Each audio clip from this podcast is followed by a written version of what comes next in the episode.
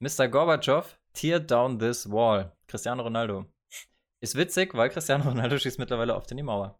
Hast du schon mal einen Freistoß in die Mauer geschossen, Paul? Bestimmt. Also, das ist ja jetzt eigentlich nichts, was so selten passiert. Wenn man mal ein paar Freistöße geschossen hat, dann mir ist das bestimmt aber für mich, passiert. Für mich waren eher die traumatisch. Das sind auch die, mit denen man eher aufgezogen wird, wenn du richtig professionell anläufst und dann das Ding aber komplett in die Wolken schießt. So dass, das, so dass das Ding Gerüchten zufolge auch heutzutage noch fliegt, oder? Genau, so, so einen hatte ich einmal. Den, den, der liegt heute noch irgendwo im Baum wahrscheinlich. Boah, den habe ich echt übers Netz geschossen, aus, aber das waren noch 30 Meter. Aber trotzdem. Ja.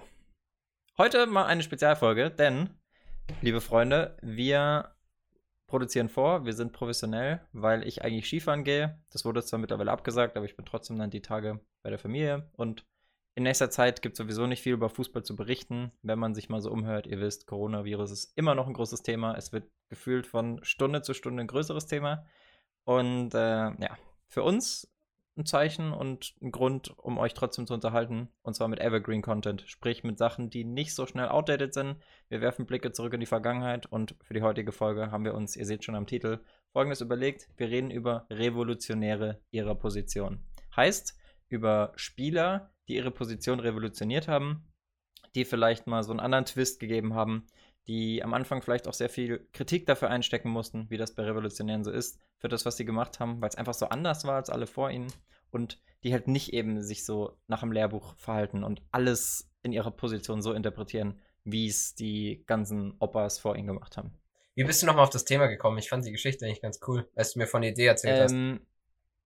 Das war beim Liverpool-Spiel, weil da habe ich mich an, an ein Interview von Trent Alex Arnold erinnert, den den wir auch gleich als erstes behandeln werden. Der hat nämlich zusammen mit Robertson, glaube ich, ein Interview gegeben, in dem es darum ging, dass sie beide viel dafür tun und dafür getan haben, die Position des Außenverteidigers, die ja in der Vergangenheit so ein bisschen verschmäht war, zu revolutionieren und das eben attraktiver zu machen. Und Robertson würde ich jetzt mal ausklammern, aber gerade Trent ist ein Spieler, der die Position enorm krass anders interpretiert als Leute vor ihm. Also er ist beileibe nicht der erste offensive Außenverteidiger, aber er ist doch der erste Quarterback auf der Außenverteidigerposition, wenn man so will. Also der Spielmacher, der mit langen Pässen das Spiel verlagert, das Spiel eröffnet und auch, das sieht man ja an seinen Rekorden, die meisten Vorlagen in, als Verteidiger hat er schon in der Premier League. Auch ein Spieler, der halt eben enorm krasse Schnittstellenpässe spielt oder eben Flanken. Also, Warum würdest du Robertson rausnehmen? Ich würde Robertson rausnehmen, weil Trent Arnold das meiner Meinung nach noch, äh, Trent Arnold sag ich schon, Alexander Arnold, das meiner Meinung nach noch ein bisschen besser macht und Robertson doch eher noch ein paar ähm, Klassifikationen hat, die ein klassischer Außenverteidiger hat. Also ich glaube, Robertson ist vor allem schneller und hat dafür nur 95% vom Passspiel von Arnold. Und wenn ich die beiden vergleiche, dann würde ich TAA vor Robertson ansiedeln, was, was die Innovation und die Auslegung der Position angeht. Ja, gebe ich dir recht. Ähm, für mich ist so ein bisschen der Wandel kommt von dem Spielstil, den wir hatten, jetzt mal so Außenverteidiger wie Benedikt Höwe das ausgenommen, die auch immer mal wieder Mittel sind, aber selten über einen langen Zeitraum durchgezogen werden. Aspilicueta war jetzt auch noch so ein Beispiel, was mir direkt einfallen würde. Aber an sich würde ich sagen, dass Ah, und Lukas Hernandez vielleicht auch bei der WM, der war jetzt auch. Ja, ist gut. äh, aber. Was da, kommt noch? Pavard? Dass man so den Spielstil. Es gibt viele wieder, Beispiele. Wie, den Spielstil von dem Spielstil, den Alaba und sowas äh, und solche Außenverteidiger oder auch Lahm geprägt haben, die auch sehr offensiv waren, aber immer an die Grundlinie wollten. Und Robertson und Arnold arbeiten jetzt extrem viel mit erstens langen Bällen im Spielaufbau hinten schon und zweitens mit richtig frühen Flanken. Ich finde also Flanken aus dem Halbfeld. Ja, genau. Das ist ein Spielstil, den Arnold und Robertson richtig prägen, finde ich. Dass die, ja. die richtig implementiert haben, diese frühen Flanken. Und da, da muss ich auch sagen, da ist bei, das ist jetzt nicht ganz auf der Position, aber das ist generell ein Mittel, was zurzeit ein bisschen probiert wird und sehr effektiv ist, was De Bruyne auch sehr gut kann. Wenn ihm ein Ball zurückgelegt wird, dass er direkt aus dem Halbfeld auf den zweiten Pfosten flankt. Eine scharfe Flanke den zweiten Pfosten.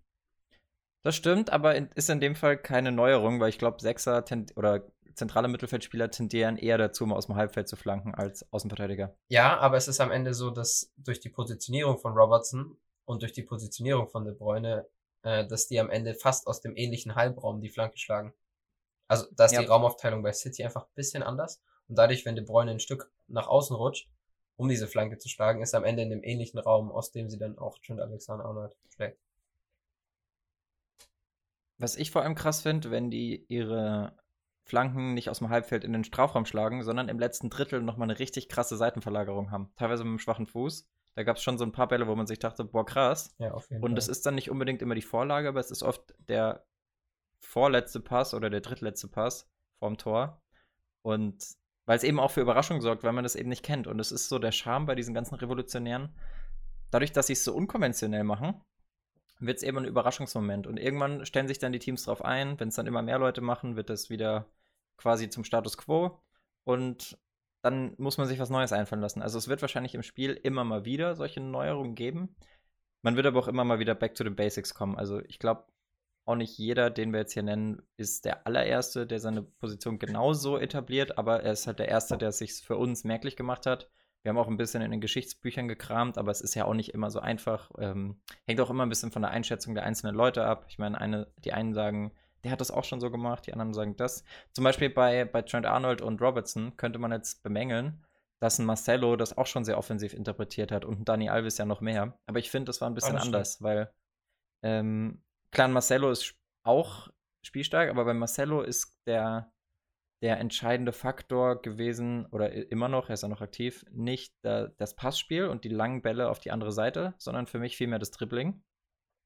Und bei Dani Alves war es ja sowieso noch krass offensiver, der war ja gefühlt Außenstürmer. Stimmt. Und das sind meiner Meinung nach auch schon irgendwo Revolutionäre der Position, aber halt irgendwie anders. Und ich finde, das, was Trent Arnold macht, ich sag schon wieder Trent Arnold, warum habe ich mir das angewöhnt? Auf jeden Fall, das, was TAA macht, ist nochmal eine ganz andere Ebene. Und es ist halt ein völlig anderer Ansatz. Und deswegen finde ich, er ist ein Revolutionär. Stimme ich dir zu. Oder sagt man, sagt man Revoluzer? Ich weiß es nicht. Ja, wer sicherlich auch revolutionär an die Sache rangegangen ist und dafür auch sehr viel Hate am Anfang anstecken musste, ist Manuel Neuer im Tor. Ich glaube, da gibt es keine zwei Meinungen. Da sagt eigentlich jeder, er hat das Torwartspiel revolutioniert. Ähm, meine Überlegung war vorher, gut, mitspielende Torhüter gab es schon doch deutlich vor ihm. Klar, ein Kahn war jetzt kein mitspielender Torwart, aber ein Jens Lehmann zum Beispiel war jemand, der das Spiel sehr schnell macht mit Abwürfen. Jetzt nach Neuer kam ein Ter Stegen, der das vielleicht auch nochmal, ich will nicht sagen perfektioniert hat, aber doch auch nochmal, glaube ich, mehr Vorlagen gesammelt hat als ein Manuel Neuer, oder? Also Manuel Neuer hat schon viel gemacht. Er hat auch ja damals zum Beispiel das Close-Tor vorbereitet bei der WM 2010 gegen England. Aber mh, Ter Stegen hat, glaube ich, jetzt schon wieder zwei oder drei Assists in der Saison und hat auch letzte Saison schon welche. Ich finde, der liefert konstante Assists. Findest du, das ist vergleichbar? Gerade die ganz neue Generation mit Ederson und Alisson hat das, finde ich, nochmal auch auf ein neues Level gehoben. Also was Ederson und Alisson für punktgenaue Bälle spielen, ist schon krass. Und ich finde bei Neuer, Neuer ist so ein bisschen der Übergang. Ich hatte nämlich dann eben auch mal nachgeschaut, was für mitspielende Torhüter es schon vor Neuer gab.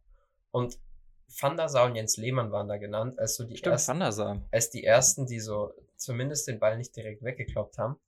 Also nicht mehr die ganz alte Schule waren. Und Neuer hat dann diese, ich finde, Neuer hat das Mitspielen des Torwarts nicht so extrem, also zumindest das mit dem Ball am Fuß hat er nicht extrem revolutioniert, sondern eher Aber das mit, Rauslaufen. Genau, das Rauslaufen. Wir erinnern uns alle an das WM Achtelfinale gegen Algerien 2014. Ja, Äh. ja, ja. Also das hat er, Aber- finde ich, richtig revolutioniert. Das hat er, und vor allem, es gehört so viel Mut dazu, das zu tun, weil er hatte am Anfang auch so viel Hate dafür einstecken müssen. Ich erinnere mich an das, wir hatten ja letztens einen Beitrag auf Instagram zu Edu bei Schalke. Und das hat mich nochmal so zurück an die Zeit erinnert, als Neuer bei Schalke war und die im Viertelfinale gegen Inter Mailand weitergekommen sind. Da gab es eine Situation beim 5-2, das war ja ein legendärer Sieg, aber die sind ja 0-1 hinten gelegen, weil Manuel Neuer, vielleicht war das auch beim anderen Spiel, das 2-1 ausging. Das war im Hinspiel. Hinspiel. Das war im Hinspiel? Stank, ja, das war ja das 5-2. Stankovic, Stankovic, irgendwie Genau, so. Stankovic direkt Volley, weil Manuel Neuer irgendwo in der Mittellinie den Ball wegköpft und halt direkt vor die. Eigentlich weit genug weg, aber Stankovic, klasse Fußballer, hat den halt direkt Ah, ja. Volley genommen ins leere Tor. Boom.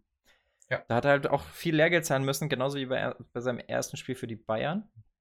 Da hat er auch direkt einen schnellen Gegenzug einleiten wollen. Gegen Gladbach war das damals, das erinnere ich mich noch. ist jetzt aber aus dem Kopf raus. Und da hat er den Ball, glaube ich, abgeworfen und direkt in die Füße vom Gegner. Und das war auch das Tor. Und die haben 1-0 verloren. Da Mhm. gab es auch noch die Korneuer-Schilder. Also, das war mit Sicherheit keine einfache Zeit für unseren Manu. Und ich weiß nicht, wie es dir ging, aber- aber, gegen Algerien war ich mit, habe ich ihm da auch noch nicht so vertraut. Da dachte ich mir eher so, was macht er jetzt? Äh, Aber er, er ist schon hart an der Grenze. Also, genau, also seitdem aber 10% bin ich da drüber, bisschen, würde ich sagen. seitdem bin ich da ein bisschen entspannter bei ihm. Ich erinnere mich auch immer dran, wie er dann im WM-Finale mal Higuain komplett umgecheckt hat, weil er noch rausgekommen Das war ist. geil. Sowas, also da war er wirklich dann, man hatte ein bisschen Schiss, dass er jetzt einen Tick zu weit geht und dann doch bestraft wird. Aber zumindest dort ist Man- nichts passiert. Ich würde sogar behaupten, dass 2014 sein Peak war, weil 2014 war, glaube ich, auch das Jahr, in dem er bei der Weltfußballerwahl ganz oben gehandelt wurde. Und dann am Ende Zweiter oder Dritter wurde. Kann ich jetzt nicht mit Fakten glänzen, aber ja, stimme ich dazu. Danach, War so die Zeit, ja. danach haben seine, also ich denke noch ein, zwei Jahre danach vielleicht, aber danach haben seine Mittelfußbrüche und der ganze Quatsch da angefangen. Mhm. Äh, und danach, also jetzt würde ich sagen, geht's wieder, aber da hat er schon ein bisschen eine Formkrise gehabt dann auch. Also was klar ist, wenn man zweimal, dreimal, wie auch oft es auch am Ende äh, war, so lange verletzt ist. Klar, ich glaube auch, dass gerade diesen Spielstil, da brauchst du ja schon noch eine gewisse Spritzigkeit. Also ich glaube, vor allem in Torhüter spielen ja eben und Torhüter spielen ja gerne bis 40, nur mit 40 es lassen die Augen nach. Man ist nicht mehr so schnell. Ne, ne, ne, ne, ne. Sprichst es aus gibt Erfahrung, ne? Viele, viele Faktoren. Ja, ja, ich bin ja fast 40. Es gibt viele Faktoren, die darauf hindeuten, dass Manuel Neuer entweder seine Karriere früher beendet als andere Torhüter oder seinen Spielstil noch mal ein bisschen abwandelt. Gibt's ja auch. Ich meine, Cristiano Ronaldo hat sich auch neu erfunden, als er für außen zu langsam war. Klar, ja, aber das ist auf der Torwartposition nicht so einfach, aber ja, vielleicht. Genau. Ob, obwohl er sich Der ja zurzeit erste- noch sehr ehrgeizig zeigt. Im Konkurrenzkampf mit Nübel. Gut, Nübel würde ich jetzt auch auf keinen Fall auf dem Level wie Neuer sehen. Aber da, nicht, ne? da will er sich ja. Es geht so ein bisschen das Gerücht um, ich weiß nicht, ob du da tiefer drin bist in der Materie, ich denke jetzt auch nicht, ähm, dass er ein bisschen wartet mit seiner Vertragsverlängerung, bis er weiß, wer Trainer wird. Flick würde zum Beispiel Kann sein, kann vorstellen. setzen und wenn Flick verlängern wird, wird Neuer auch nochmal verlängern. Ja, ist gut möglich. Und Nübel dann dritter Torwart hinter Ulreich. Was? Hast du nicht gesagt. Huch, das ist mir jetzt rausgerutscht. Das wollte ich eigentlich nur denken. Ja, Torhüter-Position gab es auch schon einige Leute wie Vorneuer, wie du jetzt gesagt hast, mit Van der Sar und Jens wer war der Lehmann. andere? War der Le andere. Jens Lehmann. Der das Position. Übrigens, Jens Lehmann, muss man ja auch sagen, hat ja sich beim Rauslaufen mal katastrophal verschätzt im Champions League-Finale 2006, wenn ich es richtig auf dem Schirm habe. Klar. Ich weiß nicht, ob es. War das im. Das war aber vielleicht auch im Strafraum. Gab es da Elfmeter? Das ist eine gute Frage. Auf jeden Das Fall hat er dafür rot bekommen und Zeit. Arsenal hat verloren. Ja, müsste ich jetzt nochmal im Gedächtnis kramen. Aber worauf ich eigentlich hinaus will, es gab auch einen Torwart lange, lange vor den eben drei genannten, der das Ganze revolutioniert hat. Und das war der gute alte Lev Yashin, den eine, einige von euch mit Sicherheit von FIFA kennen. Mit seiner Kappe. Der ist da als, genau, mit seiner Kappe, hat wahrscheinlich auch wie ein Schlot geraucht während dem Spiel, wie alle. Aber der hat damals, als das Fußball noch schwarz-weiß war, das Ding revolutioniert. Das war der erste mitspielende Torwart, weil damals war es gang und gäbe, dass der Torwart 90 Minuten auf der Linie geklebt ist. So wie das beispielsweise ein Adrian jetzt gegen Atletico gemacht hat beim dritten Tor. No offense. Und Ja, Lev Yashin schon- war eben der war erste. Ja, ein bisschen. Aber auch zu Recht. Auf Ja, jeden Fall war. Lev Yashin der erste Torwart, der das geändert hat, der erste Torwart, der mitgespielt hat und der auch mal rausgelaufen ist. Wie ein, wie ein, wie ein Feldspieler halt. Und das hat sich ja deutlich etabliert. Kennst du das von dir selbst? Ich habe letztens bei mir festgestellt, ähm, wenn wir in der Halle kicken gehen, dann wechseln wir immer im Tor durch. Und ich habe gemerkt, wenn ich im Tor bin, ich bin viel zu offensiv. Also Ja, ich bin ich. eigentlich Nur am eher- Antizipieren, ich ne? Bin, ich bin nur am Antizipieren. ich Genau, bin eigentlich der ich. Libero, der eigentlich, der an der Mittellinie dann noch die Kopfbälle abfängt ähm, und ab und zu mal die Hände benutzt. Aber ich glaube, das ist schon auch gar nicht so einfach, da immer einzuschätzen als Torwart. Wann komme ich raus, wann nicht? Muss man schon im Blut haben. Kurz noch als Ergänzung zum Lehmann und zum Champions League Finale. Nach 18 Minuten war für die deutsche Nummer 1 alles vorbei. Im Champions League Finale 2006 gegen Barcelona. Das wusste ich, aber war es im Strafraum? Gab es Elfmeter? Ähm, Sie sind trotzdem eins in Führung gegangen, also denke ich nicht, dass es Elfmeter gab. Aber Okay, gut, dann war es doch außerhalb. ja, ich glaube, es war außerhalb. Okay. Oh, und das andere ist, Ähm. äh, das andere ist, äh, dazu werden wir später noch genauer kommen, aber dieses mit dem Rauslaufen, was dann durch Yashin kam, kam wahrscheinlich in der Zeit, als der Libero so langsam rückläufig wurde. Weil solange du einen Libero hast, brauchst du keinen Torwart, der rausrennt. Oder der Libero wird erst rückläufig, sobald der Torwart mit raus sein, weißt du? Ich glaube, dass das so ein bisschen Hand in Hand gegangen ist, die beiden Entwicklungen. Ich habe die Szene gerade aufgemacht. Ähm, ja, Lehmann verschätzt sich. Ronaldinho spielt einen Schnittstellenpass auf Ito bei Barca. Jens Lehmann kommt raus, obwohl er es eigentlich. Warte, ich muss mal gucken, ob er es muss. Okay, er muss es schon, weil Ronaldinho, äh, Ito läuft sonst allein auf sein Tor zu und rechts ist auch noch jemand mitgelaufen. Das heißt, die wär, der hätte einfach querlegen können. Aber Lehmann war halt eine Sekunde zu spät, war auch außerhalb und hat ihn dann. Also er ist an Ito vorbeigegrätscht und hat dann Eto noch mit den Händen hm. an den Füßen mitgezogen, einfach damit er nicht aufs leere Tor zuläuft. Hat dann rot bekommen. Rote Karte und, in der 20. Ja. Minute ist halt bitter, ne? Aber ja. Ist bitter. Und dann gab es den Freistoß von Ronaldinho. Besser. Witzig. Bei dem Freistoß von Ronaldinho stand ein Spieler von Arsenal auf der Linie, wie bei FIFA auch, und hat den einfach rausgeköpft. nice. Ja, so viel dazu. Nächste Position und mit Sicherheit der Elefant im Raum, was Revolutionäre angeht ist die Kombi Pep Guardiola, zu dem kommen wir später noch, aber vor allem, was er als Trainer mit Lionel Messi gemacht hat. Da, also, der, Pep Guardiola ist ja sowieso jemand, der würde am liebsten mit zehn Mittelfeldspielern auflaufen. Und die Rolle, die er Messi zugedichtet hat, die sogenannte falsche Neun, die jedem ein Begriff ist heutzutage, äh, das, das war Wahnsinn. Und Messi hatte ja sowas von perfekt ausgefüllt wie kein anderer. Mittlerweile wieder mehr auf dem Flügel zu finden, aber das ist ja noch ein, eigentlich noch krasser, weil die haben ja nicht äh, eine Position neu definiert, sondern eigentlich eine völlig neue Position geschaffen. Ja. Und genau das wollte man fortführen. Und wie schwer diese Position zu spielen ist, musste, glaube ich, Götze miterleben. Der auf der Position gut gespielt hat, aber ich glaube, auf der Position musst du herausragend sein, sonst gehst du unter. Ist so mein Gefühl. Er hat es eine Zeit lang echt gut gemacht, aber. Ja, aber ich habe das Gefühl, wenn du dort, wenn du dort nicht richtig in Form bist, tust du dich schwer. Ich glaube, das Problem war eher, reden wir jetzt von Götze bei der Nationalmannschaft oder von Götze bei Bayern? Von Götze. Weil, gut, okay, ändert, glaube ich, auch nichts an der Aussage, die ich gleich tätigen werde, aber man darf halt nicht vergessen, Messi hatte auf der falschen Neun alle Freiheiten und hinter sich Spieler wie Xavi, Iniesta und Busquets.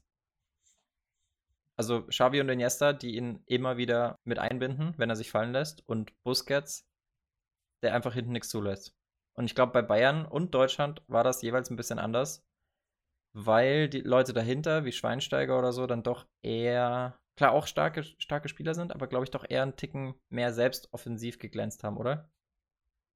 Uh, weiß nicht, ob das daran lag. Schwere These, ja. aber. Ich weiß auch nicht, ob es genau jetzt vergleichbar war, aber also meine drei oder vier Spieler, die mir einfallen, sind halt noch so Firmino, Benzema und so. Und da fällt, finde ich, immer extrem auf, dass man sich selten an seinen Torfolgen messen kann. Außer bei Messi. Weil man, genau, der ist dann natürlich noch ein bisschen herausragend, würde ich jetzt mal sagen. Aber das ging dann irgendwie bei Götze ein bisschen, den hat man dann vielleicht zu sehr am Torfolg äh, gemessen. Wenn du dann im Sturm spielst, aber dich nicht am Torerfolg messen lassen willst, das ist halt irgendwie auch schon ein Widerspruch. Aber ich denke, auf der falschen Neun, wenn du die falschen Neun so spielst, wie sie zum Beispiel Liverpool spielt oder wie sie, okay, bei Real nicht so extrem, aber dann misst du dich eigentlich nicht an dein Tor. Hm, ja, ich finde auch bei, bei Real, also Benzema hat nicht so eine klassische falsche Neuner-Rolle, sondern er weicht da eher auf die Flügel auf, aus, als sich wirklich fallen zu lassen. Ich finde, er, hat, er hatte sie noch, als Ronaldo da war, aber jetzt immer weniger. Aber wann, ich finde nicht, dass Benzema so oft das Spiel gemacht hat von hinten raus. Ich finde, dass Benzema. Ja, nicht von hinten raus, aber halt schon ein bisschen zwischen die Linien fallen lassen. Ich, ich finde Benzema ist oft, klar, ja, aber Messi hat sich ja oft auch hinten selber die Bälle geholt. Bei Benzema ist das halt, der, der ist halt oft rausgezogen, damit Ronaldo in die Mitte ziehen kann. So Messi war eigentlich nur ein so Platzhalter für eine Rotation der Mittelfeldspieler. Also, dass da ein Iniesta reinsticht, dass da ein Xavi reinsticht, dass mal ein Messi reinsticht. Mhm. Und das war eben noch so ein bisschen sehen. extremer. Dass ein, Firmino und ein äh, Benzema und ein Götze, die halten vielleicht eher die Position und lassen sich nur ein Stück fallen. Und ein Messi hat sie sogar mal komplett aufgegeben und sogar noch den anderen ich weiß auch, dass Fabregas dann auch mal als falsche Neun gespielt hat. Sogar für Spanien. Ich bin mir nicht ganz sicher, Stimmt. aber ich denke sogar, sogar, sogar im EM-Finale WM-Finale. EM-Finale 2012, ja. Okay, wenn du das da auch so vage in Erinnerung hast, dann stimmt das wahrscheinlich sogar. Die haben nämlich, Spanien hat da mit einer 4-6-0-Aufstellung gespielt. ja, genau. Ja. Also, ja, in dem Sinn war Messi schon da ein anderes Level, der das wirklich nur als Platzhalter gespielt hat und einfach eine komplette Überzahl im Mittelfeld geschafft hat. Was eben die Spielphilosophie von Guardiola war. Oder generell des spanischen Fußballs in der Zeit von Guardiola. Ja. Eine andere Position, die neu geschaffen wurde, wenn man so will, die auch sehr viel für Furore gesorgt hat und auch noch deutlich in unserer Zeit, also doch die, mit die modernste Position neben der falschen Neun, ist, finde ich, die von Thomas Müller, nämlich den Raumdeuter, den sogenannten Raumdeuter. Das hat Müller selber über sich gesagt, ich bin ein Raumdeuter. Da gibt es, glaube ich, nicht ganz so viele Nachahmer, weil du da sehr spezieller Spielertyp sein musst. Wir haben doch zwei gefunden. Zumindest hat es hier der gute YouTube-Channel von Tifo Football, übrigens eine große Empfehlung. Ähm, die haben da in, einem, in ihrem Raumdeuter-Video zwei andere Spieler genannt, die das auch so spielen und sind unter anderem auf Delhi Alley gekommen, was ich so unterschreiben kann. Und ein bisschen überraschend, aber doch irgendwo passend von der Position, José Callejon. Hast du den auf dem Zettel? Nee. Mir wäre jetzt eher spontan vielleicht noch Marco Reus eingefallen. Ja, aber ich, ich glaube, Reus ist. Hm. Ja, nicht der Raumdeuter in dem Sinn. Nicht im klassischen Sinn. Ich glaube, einigen wir uns einfach darauf, dass Müller da revolutioniert hat und die Position ausfüllt wie kein anderer. Ich fand das damals witzig. Das hat jetzt nicht direkt was mit Müller zu tun, aber so waren wir drauf gekommen. Wir, äh, Länderspiel, als Groß sich langsam etabliert hat in der Nationalmannschaft. Und da wurde Löw gefragt, wo er Groß denn sieht. Müller sieht er eher auf der 10 und da war dann die Frage, wo sieht er denn Groß in Zukunft? Und dann meinte Löw nur, für mich ist Groß kein Sechser, für mich ist Groß kein Achter, für mich ist Groß ein Zwischenraumspieler. Hm, also Box-to-Box quasi. Der offensivere Sechser war damit gemeint. Der halt Achter. irgendwie noch, ja, es ist halt. Ist ja doch ein Achter. Ja. Ich, ja. Da wollte der Logi schon auch mal eine neue Position gründen, ja. Aber hat, glaube ich, nicht so ganz geklappt. Naja, ich würde groß als offensiven Achter bezeichnen. Ja, genau. Also am Ende war das halt anders, anders benannt in dem Sinne. Und man muss sagen, der war ja Zehner bei der WM 2014. Aber danach, als er dann zu Real gewechselt ist, hat er doch auch deutlich an Zweikampfstärke gewonnen und wurde doch, mittlerweile würde ich ihn fast als zentralen, zentralen, zentralen Mittelfeldspieler War er wirklich also, Zehner bei der WM ja. 2014? Ja, ja, ja. Hat Deutschland Dann haben wir nämlich gespielt. Ne, 4-3-2-1. 4-2-3-1 haben wir gespielt. Nee, eben, auf der 10. eben nicht. Der hat doch dann äh, mit Özil rechts und. Ne, Müller rechts, Özil links. Ah ja, genau. In der Mitte und hinter, hinter ihm Kedira Schweinsteiger oder ist Kedira halt verletzt war Kramer? Aber da, da, haben sie 4, 3, da haben sie 4-3-3 gespielt. Mm, die haben für ein paar Spiele 4-3-3, die haben für ein paar Spiele da 4-3-3 gespielt, meine ich. Nee, weil Philipp Lahm dann noch im Mittelfeld gespielt hat. Ich bin mir schon ziemlich sicher. Bevor Schweinsteiger fit war, haben sie Philipp Lahm gespielt. Neben Kedira. Und, und Kedira und Schweinsteiger haben sich, glaube ich, so ein bisschen abgewechselt. Und also du hattest, glaube ich, auf jeden Fall immer zwei Sechser hinter Groß. Bin ich mir ziemlich sicher. Am Anfang hat es halt Götze noch in der Stammelf auf falscher 9. Das war alles so ein bisschen wirr. Das hat sich dann erst im Laufe des Turniers gefunden, aber Einigen wir uns drauf, ja, Groß gut, war am Anfang Zehner, auch bei den Bayern und ist ja. dann nach hinten gerutscht. Ja. So. Dann kommen wir jetzt zu den klassischen Positionen, die es schon länger gibt. Und die mit Sicherheit schwerste, oder zumindest für uns schwerste, da was zu finden, war die des mitspielenden Stürmers. Weil wenn man sich mal fragt, wer war eigentlich der erste mitspielende Stürmer, dann gibt es darauf so keine wirklich klare Antwort. Wir haben ein paar Theorien und Thesen. Ähm, es gab immer wieder Spieler, die die Position revolutioniert haben. Ist ja auch eine der wichtigsten Position, auch wenn man mittlerweile sagen muss, dass der Trend wieder dahin geht, dass man back to the basics geht. Also viele Vereine und viele Trainer fordern den klassischen Mittelspieler zurück. Der erlebt gerade so eine Art Renaissance. Und ja, ich glaube, dem einen oder anderen Verein wird ein Luca Toni heute nicht so schlecht zu Gesicht stehen. Was meinst du? Oh, ich glaube, dem wenigsten Verein wird ein Luca Toni in irgendeiner Zeit in seiner Prime so schlecht, schlecht zu Gesicht stehen. Ja. Also, ja, das ist halt noch so ein klassischer Gerd Müller. Ich meine, ich finde es immer ein bisschen vermessen, weil das Spiel heute so dynamisch ist, auch nur ansatzweise anzunehmen, dass irgendein Spieler mal den Rekord von Gerd Müller knacken wird, weil das ein, ist einfach ein anderes Spiel. Heutzutage arbeiten alle nach hinten. Damals war es so, ich habe mir mal ein paar Highlights angeguckt von den Spielern, auf die wir gleich noch genauer eingehen. Da ist es so, wenn die einen Spieler ausdribbeln, der Spieler bleibt stehen, so, der kommt nicht wieder. So, du, du dribbelst einen aus und hast automatisch einen Spieler weniger vor dir und es ist egal, wie lange der Angriff dauert, der kommt einfach nicht. Vielleicht irgendwann mal nach einer Minute, aber nee, ganz anderes Spiel. Und Müller stand halt wirklich nur vorne und hat die Dinge reingemacht. Das überragend. Aber ich glaube auch nicht, dass ein Lewandowski da zum Beispiel rankommt. Und wenn, dann puh, Chapeau.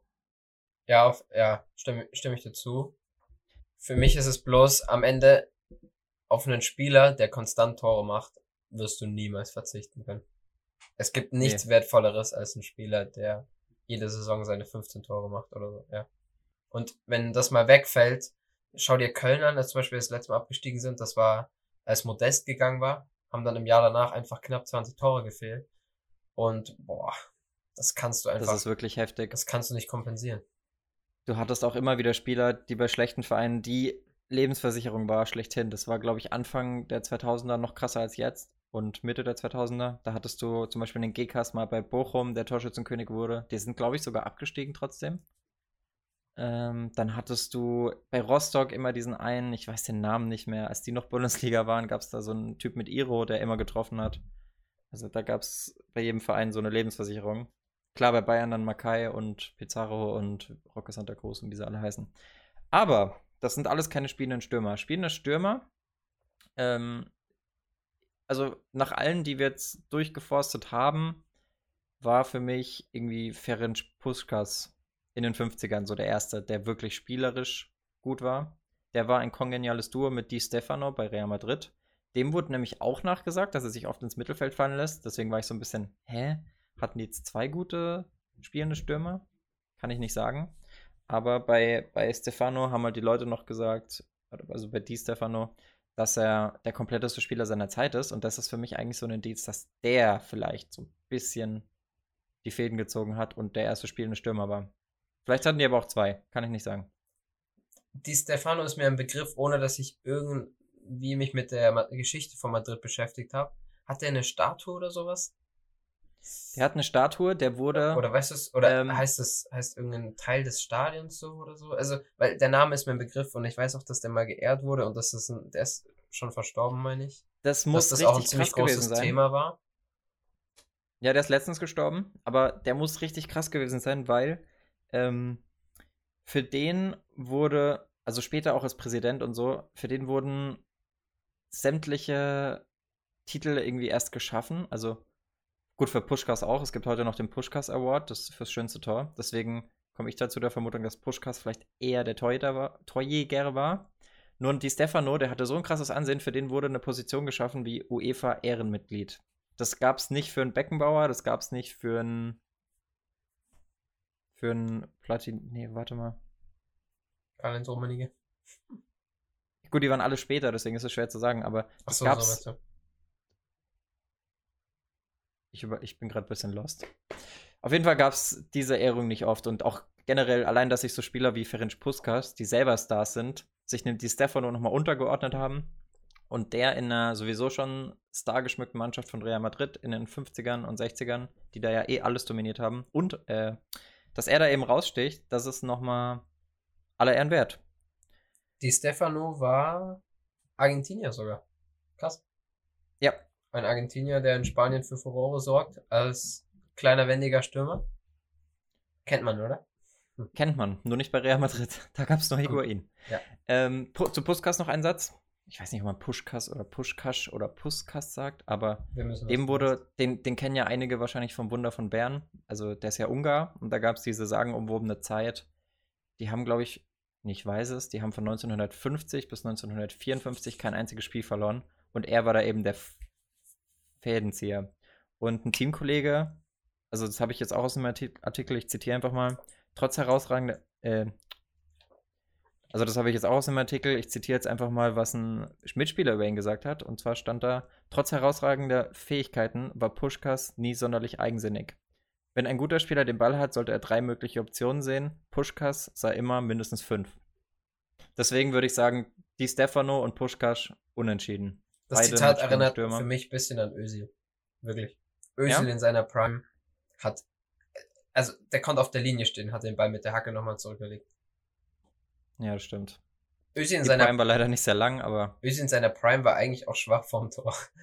Ich muss sagen, in den letzten Jahren ist er da ein bisschen effektiver vom Tor geworden, aber in seiner Prime war mhm. er eigentlich nicht der Beste vom Tor, sondern hat einfach immer den Blick für Ronaldo gehabt erst und dann bei Arsenal war er auch noch ein paar Jahre überragend. Ja. Mhm. Aber das ist eben das Krasse, weil Pushkas war zum Beispiel legendär für seinen harten linken Fuß und auch Di Stefano war richtig krass vom Tor. Und dass die trotzdem mitspielen war, das, das, das finde ich schon krass, auch charakterlich. Weil wie viele Starstürmer stellen sich da hin und sagen, ey, ich bin der Beste im Tore schießen, gib mir mal die Bälle. Ja. Ja, genau, dann, also das war in den 50ern und in den 60er, 70er Jahren kam dann ein gewisser Johann Cruyff, mit Sicherheit auch dem einen oder anderen ein Begriff. Äh, der hat aber, finde ich, eher noch revolutioniert als Trainer. Also ich habe mir ein paar Highlights von ihm angeguckt. Das waren interessante Dribblings. Der hat auch eher die mh, mm, hängende Spitze gespielt und nicht die ganz krasse Spitze vorne. Aber ein Kräuf hat äh, ja doch auch nochmal wahrscheinlich einen anderen Touch mit reingebracht, aber so wirklich revolutionär war er, glaube ich, erst als Trainer. Du dazu was? Meine aus folgenden Aussagen basieren auf FIFA-Wissen. Kräuf hat einen deutlich höheren, deutlich höheren Dribbling-Wert und hat die Five-Star-Skills. Also denke ich, dass er da ein bisschen, wie du schon gesagt hast, bisschen mehr Dribbling, bisschen mehr technische Finesse mit reingebracht mhm. hat auf der Position. Aber, ja. Aber generell Kräuf, also sowohl als Spieler als auch das, als Trainer für viele Vorreiter, ja auch für Pep Guardiola zum Beispiel großes Vorbild und Ziehvater damals bei Barca. Ähm, über den kann man auch mal eine ganze Folge machen. Wirklich krasser Fall, Typ. Ja. Der war nur charakterlich nicht ganz einfach. Da gibt es auch eine dunkle Seite. Ähm, ich habe jetzt aber mal für unseren jetzigen Fall, wo es eben um Revolutionäre geht, ein, nochmal einen Ausschnitt aus dem Artikel rausgesucht zu Kreuz. Und zwar, ich glaube, das war sogar sein Wikipedia-Artikel. Da steht drin, zwar debütierte der schmale Kreuf schon mit 17 Jahren in der Profimannschaft, doch als der Disziplinfanatiker Rinus Michels 1965 das Team übernahm, befahl er seinem Juwel erst einmal Kraft- und Konditionstraining. Das war nötig, ließ Michels doch einen neuen, kraftraubenden Stil spielen, den Total Football.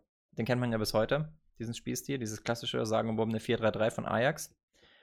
Und da geht es eben drum, das ist vielleicht eine Innovation von Cruyff als Spieler, weil in diesem Total Football steht weiter, jeder Spieler sollte verteidigen und angreifen können. Es war eine taktische Innovation, die Cruyff ideal verkörperte. Er konnte ganz vorn in der Sturmspitze agieren, sich auf die Spielmacherposition fallen lassen und dirigieren oder auf den Flügeln das Spiel schnell machen. Cruyff führte eine Fußballrevolution an.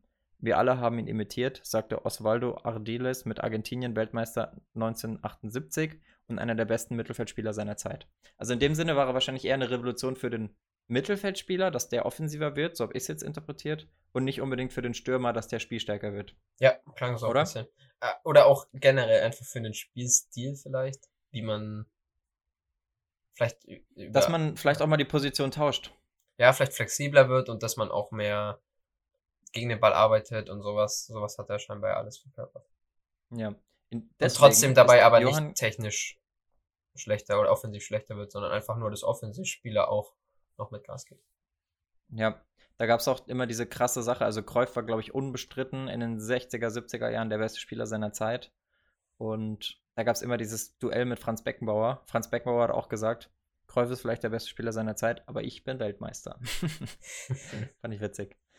Ja, Cruyff definitiv ein Revolutionär. Später dann, da kommen wir vielleicht eher zu etatmäßigen Mittelstürmern, die mitspielen, ähm, kam Roberto Baggio. Auf den bin ich witzigerweise auch durch FIFA gekommen, weil ich einfach mal geguckt habe, welche Icon bei FIFA einen hohen Passwert hat. Natürlich kein Anspruch auf Vollständigkeit, weil es ja auch viele Legenden gibt, die keine FIFA-Karte haben. Nur Roberto genau. Baggio und generell in Italien in den 90ern oder Ende 80er, Anfang 90er und dann auch Ende 90er war das, waren die da schon einen Schritt weiter taktisch? Es gibt ja sowieso immer Ligen, die Vorreiter bei etwas sind. Und ja, nach Baggio kamen dann noch irgendwie der Piero und Totti, die das Ganze auch als spielender Stürmer gestaltet haben. Totti wurde ja irgendwann sowieso Mittelfeldspieler, von daher sind das so die fünf oder sechs mitspielenden Stürmer, die wir jetzt mal rausgesucht haben. Wenn ihr noch andere kennt, schreibt sie gerne in die Kommentare. Wir sind wissbegierig und freuen uns drauf. Aber jetzt in, in einem Zeitraum bis 1990 nur, oder? Ja, weil ich finde, alles, was danach kommt, da ist es dann zumindest für einen Stürmer schon fast Pflicht, dass er mitspielt. Klar, es gibt ja, immer noch stimmt. klassische Mittelstürmer, aber es gibt trotzdem noch viele, die es nicht mehr. Ich denke, so da kam dann so eine Zeit, wo Spieler wie Henri oder Bergkamp. Die waren auch krass, ja. Die Zeit, also das wurde dann nochmal deutlich trickreicher und deutlich physischer und deutlich schneller. Und. Ja, wenn man ehrlich ist, ist es irgendwo ja auch immer ein eine laufende Entwicklung. Es ist ja nicht so, dass immer ja. ein Spieler kommt ja. und jetzt aus dem Nichts sagt, okay, ich interpretiere die Position jetzt völlig anders als alle ja. vor mir, sondern es ist eher so, dass sich das halt schleichend einläuft und oft sind ja auch die, die dafür dann stehen später, für diese Revolution, ja gar nicht die ersten, die es gemacht haben, aber halt einfach die ersten, die es krass auf einem hohen Level und professionell ja. gemacht haben. Das ist meistens ein ständiges Anpassen und irgendeiner hebt das Ganze. Irgendeiner sticht dann halt mal ja. extrem raus, genau. Vorhin haben wir über Kräuf gesprochen und den Twist mit Franz Beckenbauer. Das ist eine gute Überleitung, denn Franz Beckenbauer ist bei Verteidigern ganz vorne mit dabei. Jetzt nicht als moderner IV, der die Spieleröffnung macht, so wie wir ihn heute kennen, weil damals war es noch ein bisschen anders. Aber Franz Beckenbauer hat die Position des Liberos bekleidet und die sehr, sehr offensiv, sehr, sehr gut und wahrscheinlich wie kein zweiter. Zudem habe ich, glaube ich, auch gar nicht viel rausgesucht, weil den eigentlich alle kennen. Außer einen kleinen Ausschnitt, da steht Beckenbauers Interpretation des Libero-Postens, die er mit einer unnachahmlichen Eleganz und starkem Offensivdrang ausfüllte, galt zu dieser Zeit als wegweisend. Ja, Franz Schöne Beckenbauer Sache. ist auch, also das ist wahrscheinlich jetzt eher in Deutschland uns ein Begriff, als einfach eine deutsche Legende ist, Trainer und Europa äh, und Trainer und Spielerweltmeister. Aber man. Der also, Kaiser. Auf, ja, eben, also der Kaiser ist ja wirklich hier vielen ein Begriff. Viele spielen auch noch mit seinen Schuhen. Kaiser 5. Genau. Hat auch, glaube ich, einen größeren Einfluss im deutschen Fußball gehabt als alle anderen Deutschen. Also da kommt kein Allerdings hin. kommt irgendwie auch Fuchs, bei mir immer mittlerweile der fade Beigeschmack mit der WM 2006, was da jetzt wirklich ja. war und so. Aber das ist zu großes Thema für irgendein, die Folge. Irgendein Kabarettist hat, hat mal seinen Spitznamen umgedichtet auf die Schlichtgestalt des deutschen Fußballs. ich möchte kurz noch aber über die Libero-Position sprechen. Gerne. Und zwar, das Interessante ist ja, früher wurde ja mit Viererkette gespielt. Dann kam der Libero in Mode. Und jetzt wieder mit Viererkette. Aber trotzdem. Obwohl also in die Entwicklung zur Zeit geht wieder zur Fünferkette bei vielen Teams. Stimmt, aber da hast du dann eigentlich keinen klassischen Libero mehr, oder? Nee, das, das nicht. Du hast so eher der, so einen der letzte... bisschen zu langsameren, spielstarken ja. Zentral-IV à la Matsumis. Ich habe jetzt nicht, genau. Ich habe jetzt nicht viele Beckenbauer-Spiele gesehen oder Highlights. also live sowieso nicht, aus äh, bekannten Gründen. Aber auch, äh, ich glaube, der einzige, der mir einfällt, oder so wie ich mir Beckenbauers Spiel vorstelle, der das so verkörpert hat, war Lucio. Ich weiß nicht, ob dir das schon ein Begriff ist, Paul. Ich, ich kenne ihn vom Namen noch damals auf meinen Match Attacks Karten und ein bisschen aus FIFA. aber du, ja. aber also Lucio war auch so ein Psycho. Lucio war auch so ein Psycho, der einfach Dribblings gestartet hat. Das war aber für mich irgendwie keine Revolution, sondern eher ein Einzelfall, weil danach kam jetzt keine Welle von Spielern, die das auch so gemacht haben. Aber der war einfach dynamisch, schnell und wir hatten in der Jugend auch so einen, der hat auch Libero gespielt. Ähm, wir hatten aber auch in einer anderen Mannschaft einen Libero. Also ich finde, in der Jugend wurde zu meiner Zeit noch sehr viel mit Libero gespielt, weil es einfach einfacher zu implementieren war. Da ging es immer erst ab der C-Jugend wirklich los mit Viererkette. Krass. Wir hatten eh ganz wilde Aufstellungen. Wir haben einmal, da haben wir alles dominiert in der Saison. Da haben wir 3-3-1-3 gespielt, weil wir einfach so viele gute Offensivspieler hatten. Das war richtig wild. Und die, das Witzige war, hinten die Dreier, also ein Libero, zwei Manndecker, kennt man ja, jeder Stürmer mit einem Manndecker. Heißt, die Stürmer sind schon mal aus dem Spiel bei den Gegnern. Und dann einen defensiven Sechser und dann die zwei anderen aus der Dreierkette eben nicht zentral, wie man es heute machen würde bei einem 4-3-3, sondern auch außen. Das heißt, du hast zwei Außenstürmer, wenn du so willst. Und mhm. ein, ein Zehner noch und also krass. Wir haben quasi Dreierkette, dann Vierer-Raute und dann nochmal Dreiersturm gespielt. Egal. Hätte die auch fast den Fußball revolutioniert. Fast. Hat sich nicht durchgesetzt. Außer in der Kreisliga. Ja, aber ja. Noch ein bisschen zur Geschichte des Liberos wollten wir eigentlich zurück. Genau. Also Beckenbauer hat die Position, wie es hier steht, auch wegweisend geprägt. Aber dadurch, dass er sich nicht durchgesetzt hat, ist das halt wie so ein Trendsetter, der irgendeinen Trend durchsetzt, der dann halt irgendwann nicht mehr da ist und er deswegen wahrscheinlich auch nicht mehr so viel Credit dafür bekommt, weil der moderne IV, und da bin ich sehr stolz drauf, dass ich das heute noch entdeckt habe, ist Bobby Moore aus der Weltmeisterelf. Sogar Kapitän von, von England 1966. War ja noch ein bisschen vor Beckenbauer. Müsste vor Beckenbauer gewesen sein. Der wurde ja 74 Weltmeister. Mhm. Also vielleicht hat Beckenbauer 66 schon gespielt, aber wahrscheinlich nicht so prägend. Und Bobby Moore, da wurde ja noch mit Viererkette gespielt. Moderner IV. Ich fand's witzig. Wurde auch zum besten. Ja. Nee, was war witzig? Ja, ich fand's witzig in dem Bericht über Bobby Moore, den ich dann auch kurz gelesen hatte, stand, er, er hat die Position revolutioniert und war für atemberaubende Pässe und temporeiche Flügelläufe bekannt. Ja, und, da, da das ist echt ich, witzig. Dachte ich mir, hä? Also, Innenverteidiger modern, schön und gut, gute Pässe, schön und gut, Aber Flügelläufe? Hä? Flügelläufe klingt schon wieder ein bisschen psycho, ein bisschen Lucio. Ja. Ähm, ich lese einfach kurz der Vollständigkeit halber den ganzen Artikel vor, weil der ist echt gut, also den ganzen Abschnitt, den wir rausgesucht haben. Was, was nämlich auch witzig ist, der ist ja Flügelläufer, aber hier steht auch, er ist weder kopfballstark noch schnell. Also ganz, ganz komischer Spieler. Was? Hier steht, an, äh, der englische Kapitän wurde zum besten Spieler des Turniers gewählt. Also Chapeau, auch als Innenverteidiger mal bester Spieler von der WM zu werden, ist auch nicht ohne. Das stimmt. Generell als Äh, Verteidiger solche Preise zu gewinnen. Ja, dabei ist Bobby Moore weder kopfballstark noch schnell, doch er kann ein Spiel lesen und dirigieren wie kein anderer Profi seiner Zeit. Während Moore hinten eisenhart, aber immer fair die Abwehr organisiert, überblickt er das gesamte Spiel und leitet mit zielgenauen Zuspielen oder einem Flügellauf die nächste Torchance ein. So wie bei jenem 35-Meter-Pass auf Geoff Hurst, der den Ball beim legendären Wembley-Tor unter die Latte hämmerte. Oder wie die Deutschen sagen, vor die Latte. Das klingt bei, das klingt bei mir nach dem geborenen Trainer, oder? Also, jemand, der so ein Spielverständnis schon als Spieler hat, ist für mich eigentlich der geborene Trainer später. Aber ich habe von Bobby Moore als Trainer noch nie was gehört. Nee, war glaube ich auch nicht so erfolgreich, aber das ist halt wirklich revolutionär in der Zeit, weil da hast halt auch nicht viele Ansatzpunkte. Ich meine, zu der Zeit ging es ja auch noch hauptsächlich darum, als Verteidiger die Gegner, gegnerischen Stürmer zu verprügeln auf dem Platz.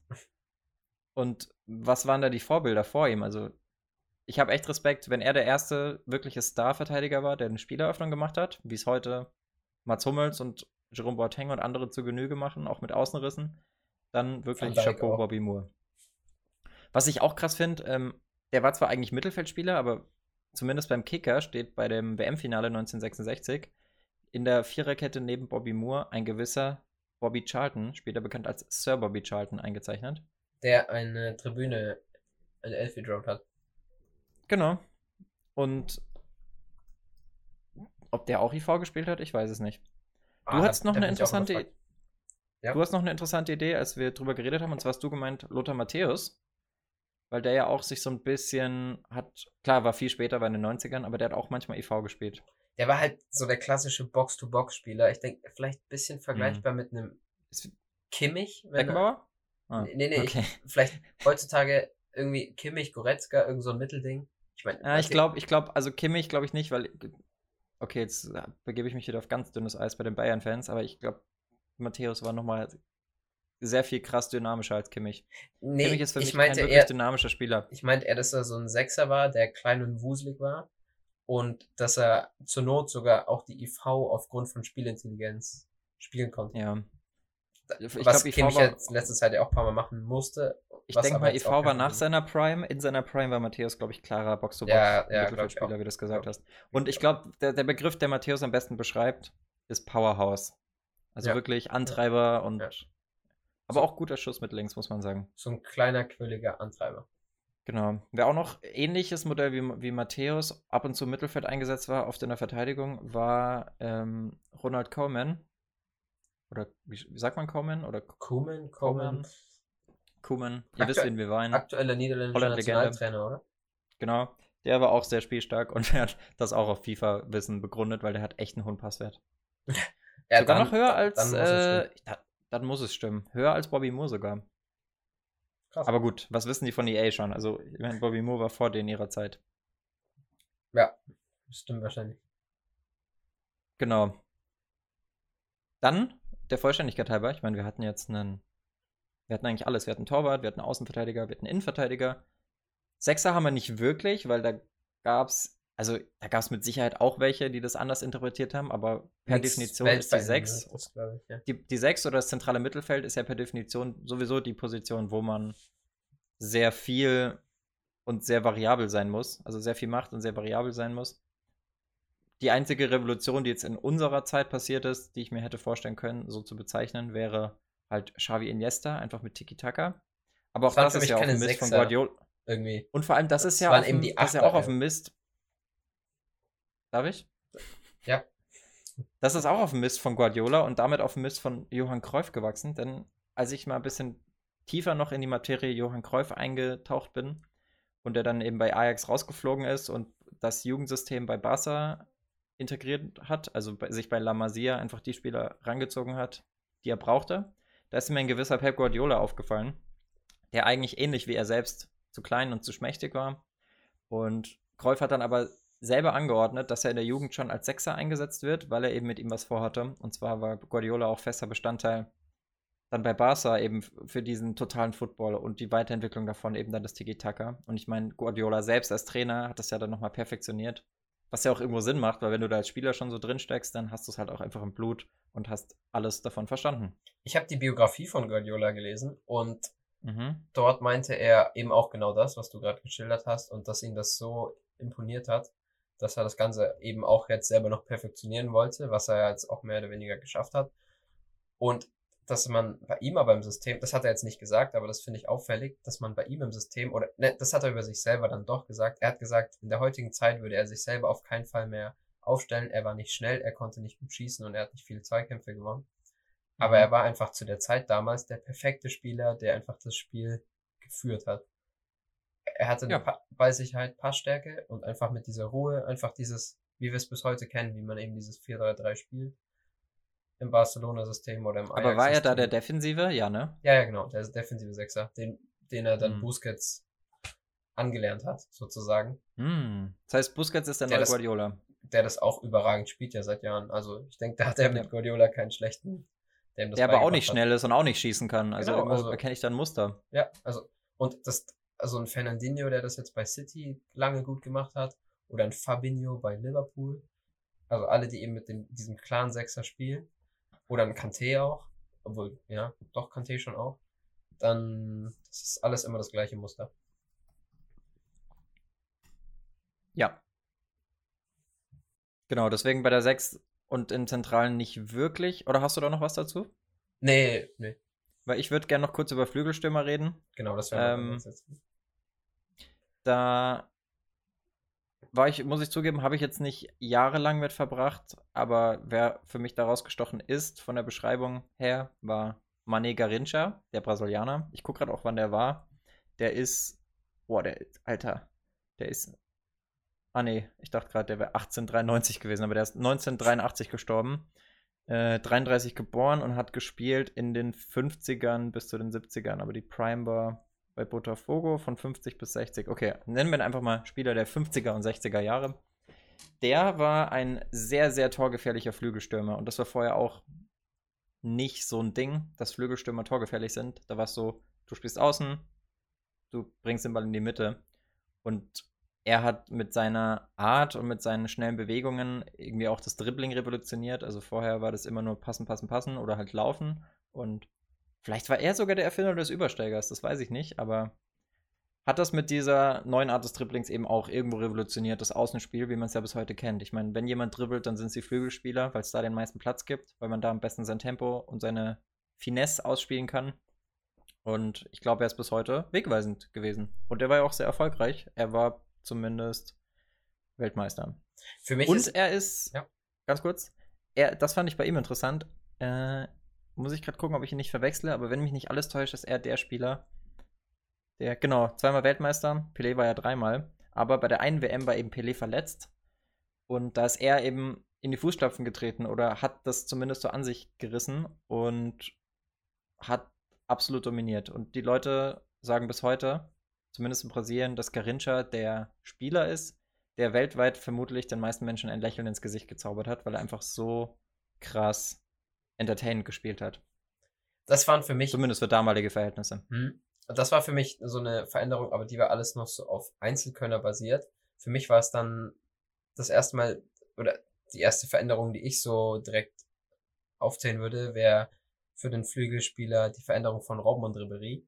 Oder wie sich der hm. Spielstil hm. durch die verändert hat. Weil die haben zum ersten Mal richtig de, das Zusammenspiel zwischen Außenverteidiger und Flügelspieler dann geprägt. Waren das die ersten oder meinst du, das ist unsere deutsche Blase, in der wir nur das mitkriegen? Das, das kann auch sein, vor allem, dass es bei mir durchs Alter noch dazu kommt, aber das war bei mir mhm. extrem, das, also das ist mir extrem aufgefallen, dass bei denen eben das Zusammenspiel erstens extrem gut war und zweitens ja. war das dann immer dieser gleiche Stil. Entweder ich ziehe rein und gehe, suche selber den Abschluss, was wir vor allem von Robben kennen, aber auch von Ribery, oder ich habe den Außenverteidiger, der hinten vorbeikommt, der hinterläuft und genau, das sind dann eben aber auch die, klassischen Außenverteidiger, die auf die Grundlinie laufen. Also ich glaube, Robben Ribery mit Trent Arnold und Robertson, wie wir es geschildert haben, Würde nicht, nicht so gut funktioniert. Ja, genau. Nee. Genau. Das hat, das war eben so ein bisschen der Wandel in den letzten Jahren. Ja. Und davor, ja, es kann sein, dass ich es einfach nicht mitbekommen habe, weil ich zu jung war, oder es kann sein, dass es Robben und Ribery erst wirklich so geprägt haben. Da müsste ich jetzt leider ein bisschen passen. Zumindest, aber ich habe, ich muss zugeben, für mich hat's, für mich ist es auch erst auffällig geworden mit den zwei. Also Alaba, Ribery haben sich mega verstanden und auch Lahm Robben, und Lahm, Robben waren mega krass eingespielt. Also ja. kann man schon, kann man schon so nennen. Vielleicht war das auch so ein bisschen die Revolution, dass bei Robben ja noch mehr als bei Ribery ähm, in die Mitte gezogen wurde zum Schießen. Ich meine, Ribéry ja, war genau, ja doch öfter ich, der, ja. der auf der Grundlinie durchgedribbelt ist, sondern querlegt oder mhm. reinlupft ins Tor. Und Robben war ja dann doch eher der Prototyp, der schießt. Und noch krasser war ja eigentlich Ronaldo, der komplett die Position gewechselt hat. Aber auch da wird es, glaube ich, schon viele Leute vor ihm gegeben haben. Nur die waren halt die erfolgreichsten. Ja. Genau. Ja, dann haben wir jetzt eigentlich so gut wie jede Position durchgekaut. Eigentlich mal ein cooler Flashback, oder? Mir hat Spaß gemacht. Ich fand's auch cool zu ich recherchieren so ein bisschen und war ähm, ganz interessant alles. Was man der Vollständigkeit halber noch sagen muss, liebe Leute, die größte Legende ever bleibt Pelé. Also ich weiß nicht, Pelé hat mit Sicherheit auch viel revolutioniert. Ich würde nur gerne die Folge eben damit beenden, dass man auch an ihn denkt, genauso an Maradona, an Platini, an alle anderen. Nur Franz Beckenbauer hat mal Folgendes über Pelé gesagt und das stellt eigentlich nochmal so klar, wie krass Pelé war. Wahrscheinlich, also ich muss sagen, nach den Zitaten, die ich gelesen habe, bin ich echt angetan von Alfredo Di Stefano. Aber klar, Pelé steht über allem.